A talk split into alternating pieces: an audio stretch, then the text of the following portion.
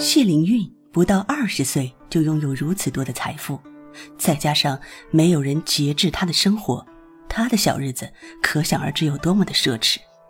这吃喝玩乐的所有东西啊，都是当时东晋的上乘水平。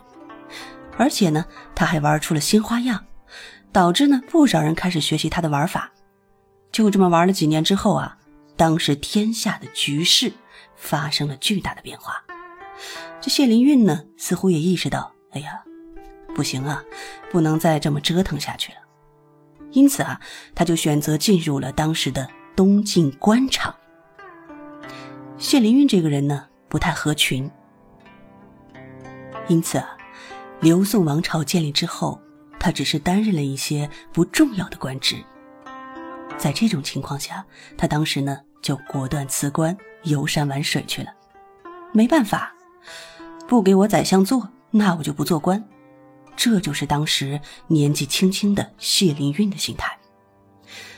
不过呢，谢灵运虽然说是一边游山玩水，但是呢，还在一边写诗、写文章，而且啊，他的这些诗词歌赋，居然当时还全都传遍了全国。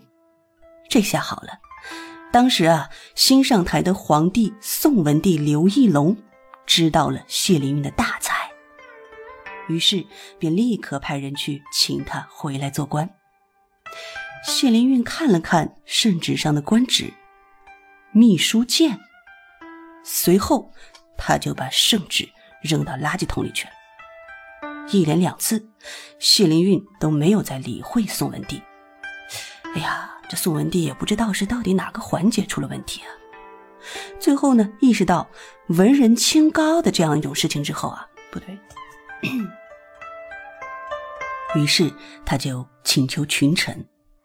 最后呢，他意识到了有文人清高的这样一种说法，所以呢，他才恍然大悟，这才派光禄大夫范泰把谢灵运是一顿猛夸。谢灵运啊，这才笑哈哈的前来当官。谢灵运觉得自己深受宋文帝的器重。不光让他撰写禁书，还提拔他为侍中，每天都能和皇帝见面，这还得了？这是不是要提拔我做宰相了呢？他几乎天天都这么想。可是呢，日子一天天的过去，宋文帝却始终只是把谢灵运当成一个御用文人来看。这每天和他聊天的内容啊，无非也就是诗词歌赋而已。这可把谢灵运给气坏了，人家可是十八岁就担任康乐宫的男人，如今那些身份爵位不如自己的人，一个个倒是成了朝中大员，而自己却只能是个御用文人吗？不行，谢灵运不答应，他自此啊就开始不间断的旷工。宋文帝呢常常看不到他人，这谢灵运到底去哪儿了呢？哼，他不是在游山玩水。就是在游山玩水的路上，这关键是，他也不辞职，等于是领着薪水公费旅游。就问你，如果你是宋文帝，你能忍吗？